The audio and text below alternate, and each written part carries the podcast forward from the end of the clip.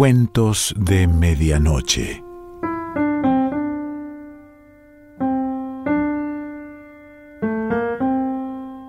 El cuento de hoy se titula El retrato de Elisa y pertenece a Mario Benedetti.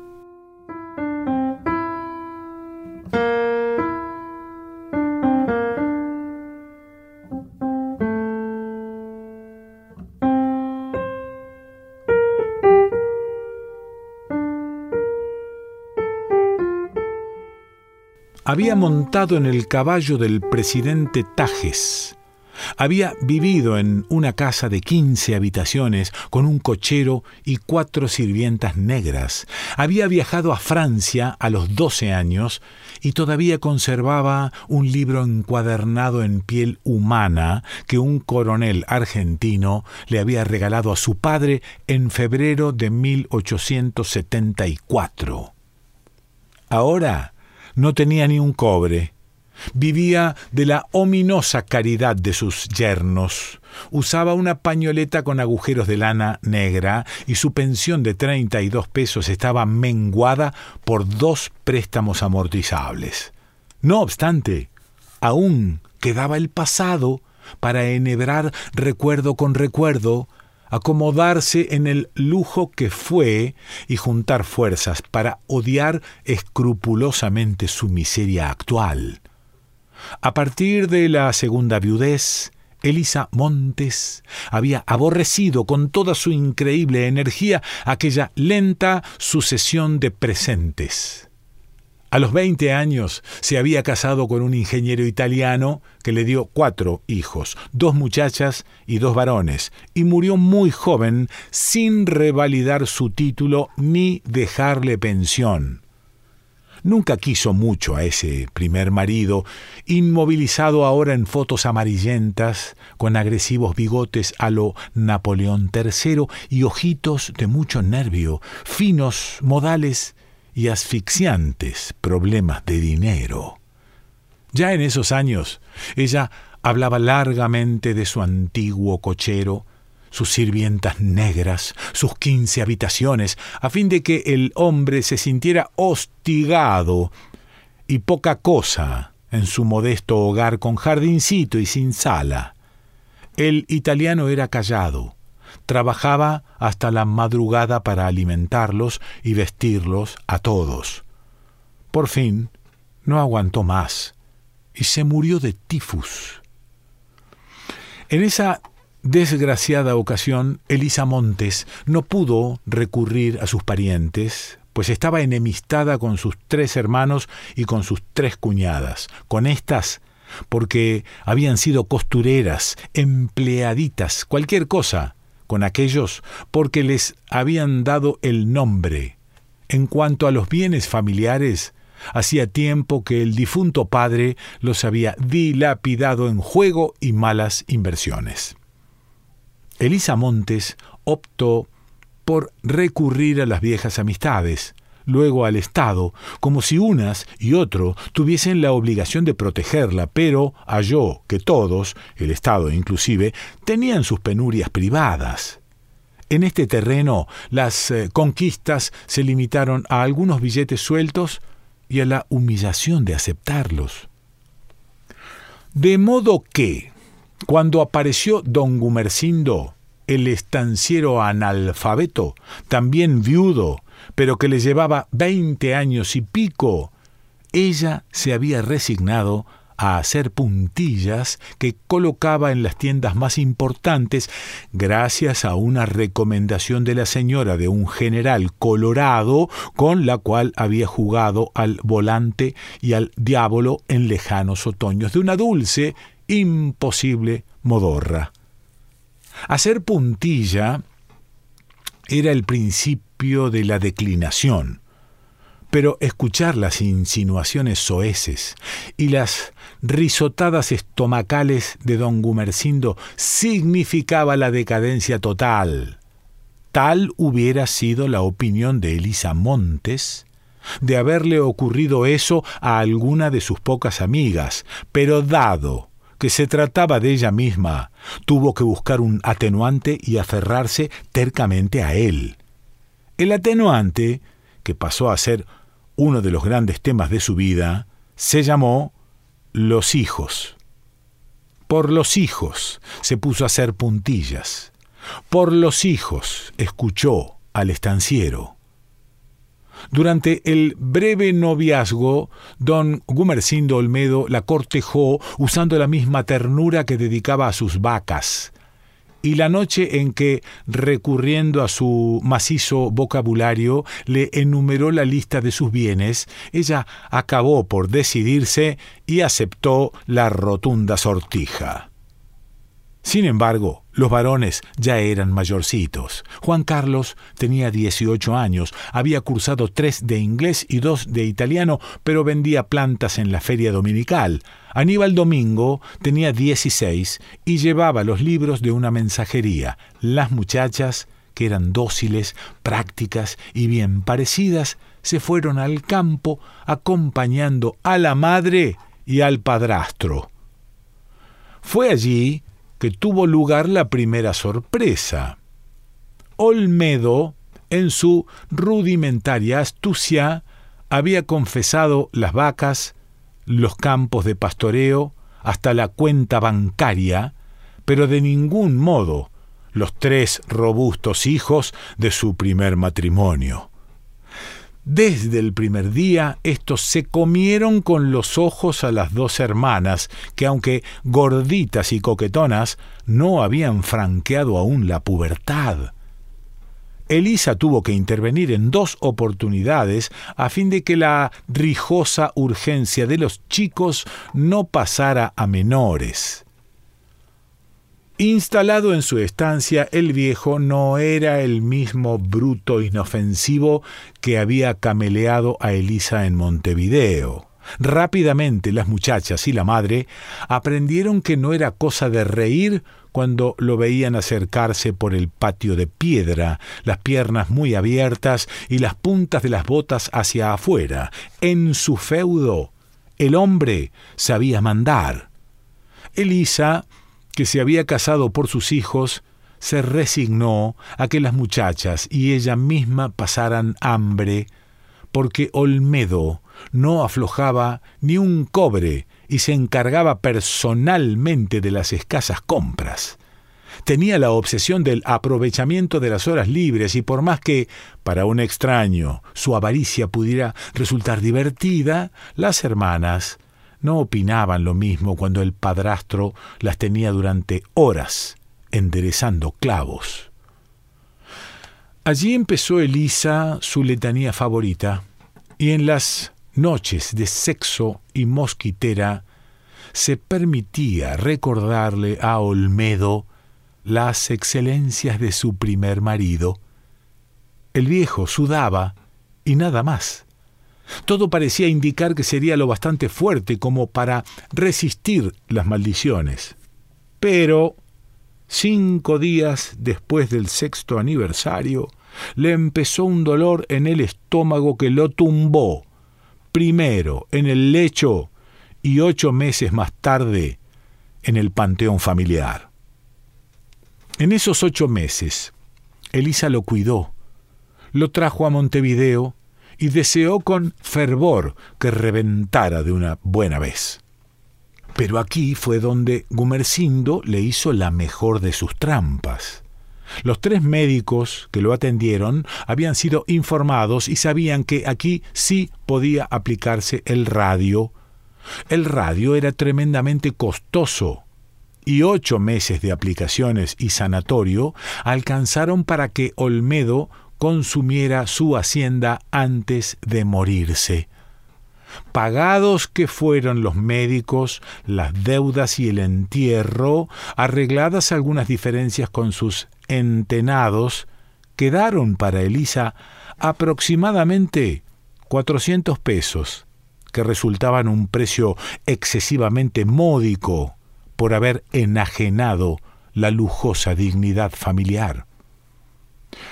Elisa se quedó en Montevideo e intentó volver a las puntillas, pero el general Colorado, cuya esposa la había recomendado en las grandes tiendas, se consumía ahora en un honroso exilio correteando artículos de escritorio en Porto Alegre. Ya no era posible seguir descendiendo. Más abajo de las puntillas estaba la chusma, y Elisa tenía un agudo sentido de las jerarquías, de modo que hizo trabajar a sus hijas. Josefa y Clarita se convirtieron en pantaloneras de militares. Por lo menos eso, pensaba Elisa, por lo menos arrimarse al ejército. Ella, por su parte, empezó a fastidiar tesoneramente a ministros, directores de oficinas, jefes de sección, conserjes y hasta a los peluqueros de los prohombres. A los dos años de hacerse insoportable en cualquier antesala, obtenía una increíble pensión cuyos fundamentos nadie sabía a ciencia cierta.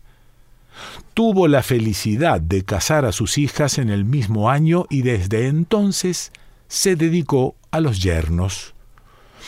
El marido de Josefa era un tipo tranquilo, comilón. Había heredado del padre una ferretería de barrio y él, sin reformar el menor detalle, sin agregar un solo renglón, había seguido empujando el negocio por el cauce de siempre. El otro yerno, marido de Clarita, era un fogoso teniente de artillería que decía los buenos días con la música de De Frente March y que en los ratos de ocio escribía el segundo tomo de una historia de la Guerra Grande. Elisa se fue a vivir con los hijos solteros, pero pasaba los fines de semana con las hijas casadas. Su influencia no se limitaba al sábado o al domingo. Casi todas las peleas entre el teniente y Clarita se basaban en algún párrafo inocente pronunciado por Elisa entre el fiambre y los ravioles del último domingo, y casi todas las bromas que de parte de Josefa debía soportar el paciente ferretero se debían a algún susurro deslizado por la suegra en el oído predispuesto de la muchacha cuando ya el marido se retiraba a disfrutar la siesta sabatina. Al teniente, Elisa le reprochaba su rigidez, sus ideas políticas, sus modales para comer, su pasión por la historia, su ansia de viajar, sus resfríos, su estatura breve. Al ferretero, en cambio, le recriminaba su blandura, su conformismo, su salud a toda prueba, su inocuidad política, su inclinación por los mariscos, su risa rebotona, su cargazón de anillos. Pocas veces se reunían todos en una mesa familiar, pero una sola ocasión en seis meses bastó para que Elisa embarcara a sus yernos en una agria discusión sobre la batalla del Marne, de la que salieron enemistados para siempre. El teniente, perdón, ahora el capitán, tampoco se hablaba con sus dos cuñados, porque Elisa había informado largamente a su yerno de la intensa ociosidad desplegada por Juan Carlos y Aníbal Domingo, pero a Juan Carlos y a Aníbal Domingo les había comunicado que el cuñado opinaba que eran un par de zánganos. Por otra parte, los años trajeron nietos y los nietos disgustos.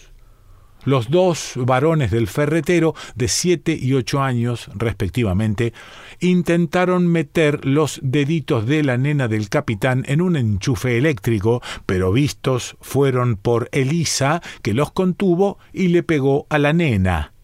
Más tarde, convenció a Clarita de que la culpa era de los muchachos, y aún le quedó aliento para conseguir una paliza para estos, pero no de su padre, sino del tío militar, de modo que el correctivo sirviera también para que los concuñados se insultasen a gritos y estallasen asimismo en Josefa y en Clarita con anacronismo de celos, a duras penas filiales y curiosamente retrospectivos.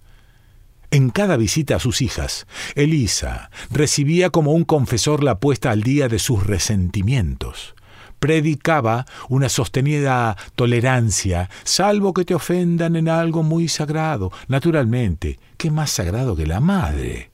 En ese caso sí, debían decir cuatro verdades. Recordarle al teniente, por ejemplo, que su abuelo había sido un cura párroco, al ferretero que su tío se había suicidado por estafa. Si eso les ofendía, mejor, mucho mejor, un hombre alterado, podrías aprender de mis padecimientos con tu padre y con el otro, siempre es más fácil de conducir de pescarle en contradicciones, de hacerle pronunciar alguna idiotez irreparable. Lo malo era que a veces perdían los estribos y recurrían a los golpes, pero no había que desalentarse. Una bofetada recibida era siempre una buena inversión, significaba por lo menos un largo semestre de concesiones y arrepentimientos.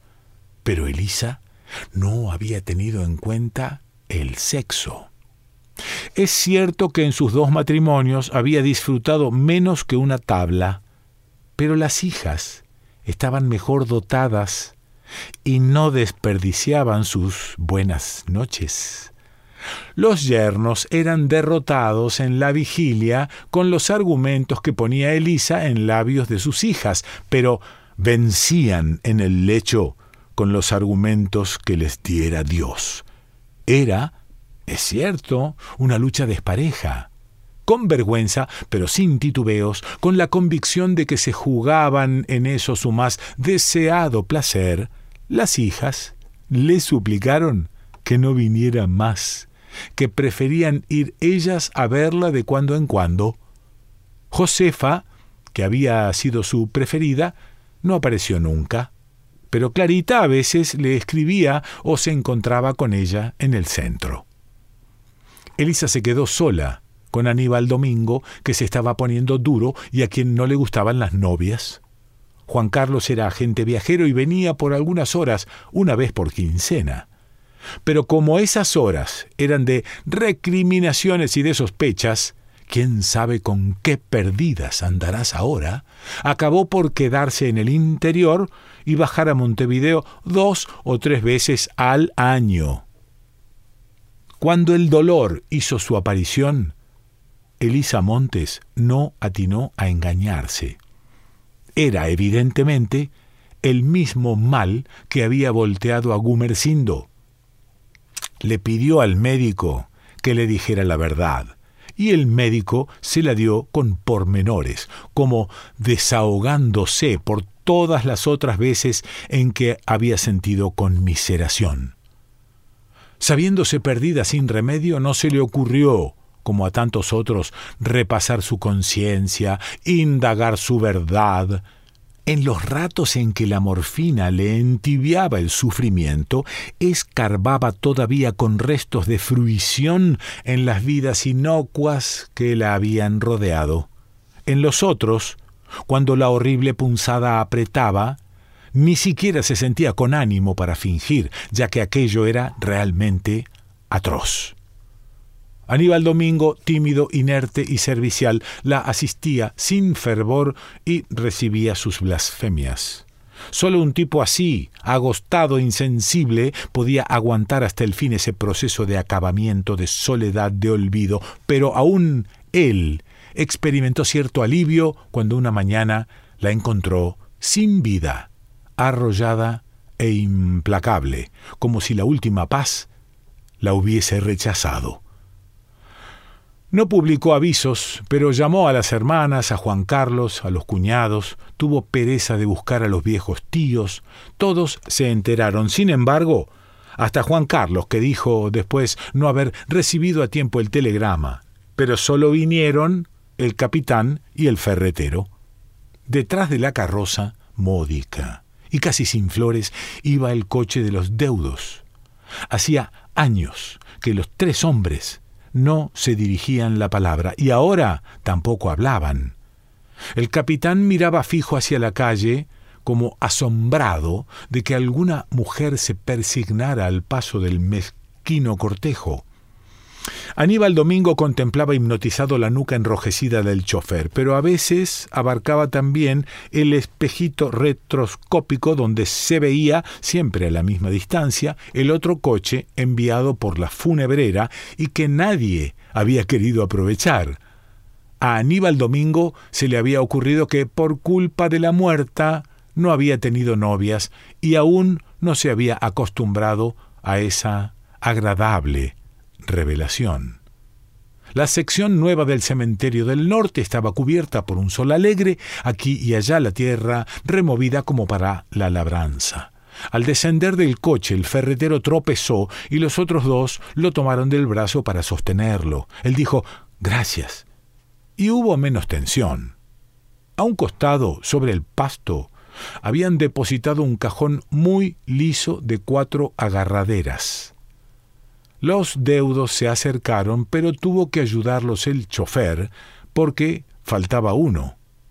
Avanzaron despacio, como si encabezaran un nutrido cortejo.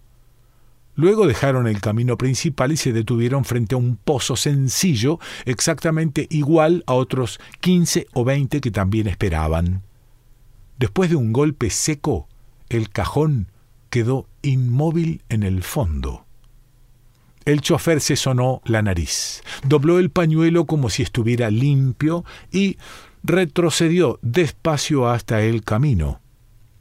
Entonces, los otros se miraron, inexplicablemente solidarios, y nada les impidió arrojar los puñados de tierra con los que aquella muerte se igualó a las otras.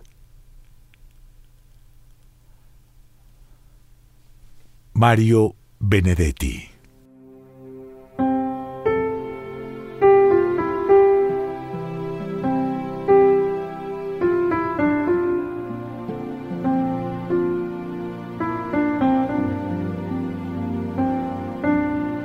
Cuentos de Medianoche.